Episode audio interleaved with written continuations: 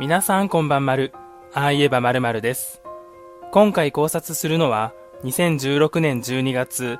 留学先のフランスで、黒崎まなみさんが、チリ人の元交際相手、ニコラス・セペダと部屋で過ごしたのを最後に、行方がわからなくなった事件。事件前にニコラスは、黒崎さんに対して代償を支払う必要があると言っているが、彼女に求めた代償とは何だったのか。そして黒崎さんは、なぜ元交際相手を部屋に招き入れてしまったのか。行方不明になった黒崎まなみさんは、事件当時21歳。フランスに1年間の予定で留学し、2016年9月に留学先の大学に入学していた。フランスを留学先に選んだ理由は、社会保障が充実しているからで、帰国後は母子家庭の経済的支援などを強化するビジネスを立ち上げたいと考えていた。事件のあった12月4日、黒崎さんはダンス教室に参加した後、一人でカフェに訪れる。カフェの店員は黒崎さんがいたことを覚えており、2時間半以上店にいて、泣きながら携帯電話で通話をしていたと証言している。12月4日の夜、チリ人の元交際相手、ニコラスとレストランで一緒に食事をする。ニコラスは裕福な家庭の息子で、黒崎さんとは過去に交際関係にあったが、黒崎さんがフランスに留学した時点ではすでに別れていた。一方ニコラスは事件の起きる少し前、11月末にフランスに入国していた。23時過ぎ、店を出た二人はニコラスが借りたレンタカーで黒崎さんの大学の寮に向かう。二人が寮に入る様子は大学に設置された防犯カメラに映っており、これが黒崎さんが確認された最後の姿となる。日付が変わった12月5日午前3時20分、黒崎さんの部屋がある2階から女性の悲鳴が上がったのを複数の寮生が耳にする。その後、寮からニコラスが一人で出る姿が防犯カメラには映っていたが、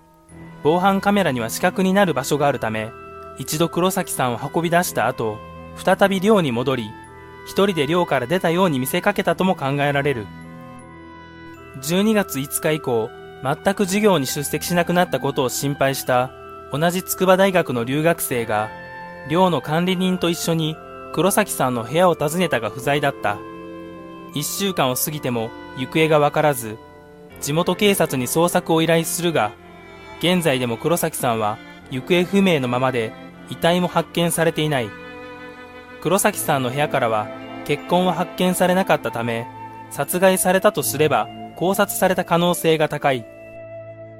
12月7日、ニコラスがフランスを出国。出国後はフランスからそのままチリに戻ったのではなく、なぜか列車でスイスのジュネーブ、さらにはスペインのマドリードに移動してからチリに戻っている。12月26日、フランスの捜査当局が事件の重要参考人としてニコラスを国際手配。国際指名手配された黒崎さんの元交際相手、ニコラスにはいくつか不審な点がある。ニコラスは事件前にスーパーで5リットルの可燃性の液体とマッチを購入していた。さらにレンタカーの位置情報からブザンソン近郊のショーの森に移動したことも判明。レンタカーには泥がたくさんついていたため、この森に黒崎さんを遺棄したと考えられた。しかしこの森はかなりの広さがあり、警察が黒崎さんを見つけることはできなかった。事件概要の最後に、ニコラスの取った行動をまとめていきます。2014年春から2015年夏まで日本の筑波大学に留学しているので、この期間中に黒崎まなみさんと知り合ったと考えられる。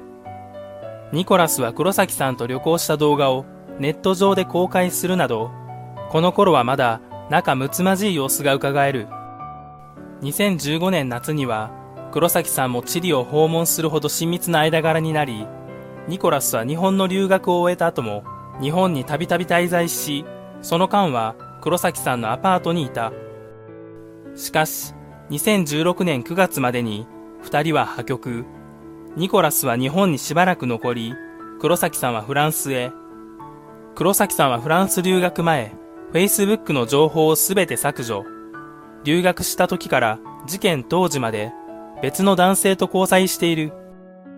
別れた後もニコラスは黒崎さんに対して LINE と Facebook から新しい彼氏を含む3人の男を消してくれというメッセージを送っているが、それに対して黒崎さんは拒否をしている。他には、僕は君と結婚したかった、家族を作りたかった、などといったメッセージを送っている。そのようなやりとりの後、ニコラスは犯行予告とも取れる動画をサイトに投稿。学びは悪いことをした。フランス滞在中に2週間、条件を守ればチャラにする。自分のしたことに代償を支払う必要がある。他の男と会わないようにしないといけない。このように述べ、この2週間を過ぎた後も、マイラブなるちゃんといった、いかにもストーカーがつけそうなタイトルの動画を投稿するなど、黒崎さんに執着。その後ニコラスは11月末にフランスに入国し、12月4日に事件が起こり、国際指名手配を受ける。しかしチリとフランス、チリと日本の間には犯罪人引き渡し条約がないため、ニコラスはフランスの警察から国際手配されながらも逮捕されることはなかった。事件が動いたのは2020年5月、チリの最高裁でニコラスのフランスへの引き渡しが決定。その後裁判が開始されるが、ニコラスは一貫して無罪を主張。事件のあった日に複数の寮生が聞いた女性の叫び声についてニコラスは、その晩黒崎さんと情熱的なセックスをし、彼女が大きな声を上げたからだと答えていた。2022年4月12日、フランスの裁判所で殺人罪に問われたニコラスに対し、禁錮28年が言い渡された。ニコラスは判決を不服として翌日に控訴しているため、裁判が決心するまでにはまだまだ長い時間が必要になる。この事件の犯人は状況証拠からニコラスでほぼ間違いないと思いますが、2人の行動には疑問が残ります。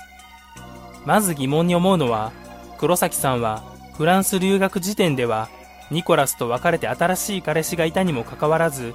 なぜかニコラスと食事をし、あろうことか寮の部屋にまで招いてしまっている点。元彼がわざわざ自分を訪ねてフランスまで来たことを粋に感じて食事をするところまでは理解ができますが彼氏がいるにもかかわらず寮の部屋に招いてしまうのは少し違和感があります。そもそも別れた後も関係を持つほどの間柄ならばニコラスもチャンスがあると考え殺害を計画するとは思えません。しかし黒崎さんがニコラスに対して何か負い目があれば部屋に招き入れたことにも納得ができます。その負い目とは一体何なのか例えば、黒崎さんがニコラスの子供を妊娠したが、まだ結婚したくないなどの理由により、同意を得ず堕退した。これが原因で二人が別れてしまったのなら、少なからずニコラスに対して負い目を感じてしまうかもしれません。これならニコラスの、学びは悪いことをした、や、家族を作りたかったという言葉にもつながってきます。宗教の面から考えても、チリの主要な宗教がキリスト教であるため、ニコラス自身もキリスト教徒である可能性は高いです。つい最近アメリカのオクラホマ州で中絶を禁止する法律ができるほど中絶に対して厳しい考えがあるキリスト教。同じようにニコラスが中絶に対して否定的な考えを持っていたとしてもおかしくはありません。フランス滞在中に2週間条件を守ればチャラにする。自分のしたことに代償を支払う必要がある。このような条件を黒崎さんに提示した理由についても、中絶の件があれば説明ができます。神に懺悔をしながら五体統治をして、その様子を2週間毎日ニコラスに送るとか、そういうことをしていれば証拠として上がってきそうなので、子供のことを思って2週間は男と会わずにつつましやかな生活を送ることが別れる際の条件だったのかもしれません。その上で、期間中に黒崎さんが男と会ったり遊んだりしているのを、ニコラスが SNS か何かで知ったとすれば、怒りがこみ上げてくるのは想像に難くありません。それに加えて、新しい彼氏への嫉妬もあり、黒崎さんを殺害しようと考えたのかもしれません。ここまでニコラスが犯人の前提で考察をしてきましたが、全くの第三者がニコラスが帰った後、部屋に忍び込み、黒崎さんを連れ去った可能性もあります。しかしニコラスは黒崎さん行方不明後に探す素振りなどは全く見せていませんでした。これほど黒崎さんに執着していたニコラスが急に彼女がどうでもよくなるとは思えません。ニコラスが黒崎さんを探さなかったのは彼女がすでに亡くなっていることを知っているからではないでしょうか。この動画は以上になります。最後までご視聴ありがとうございました。よかったら高評価とチャンネル登録をよろしくお願いします。ではまた次の動画でお会いしましょう。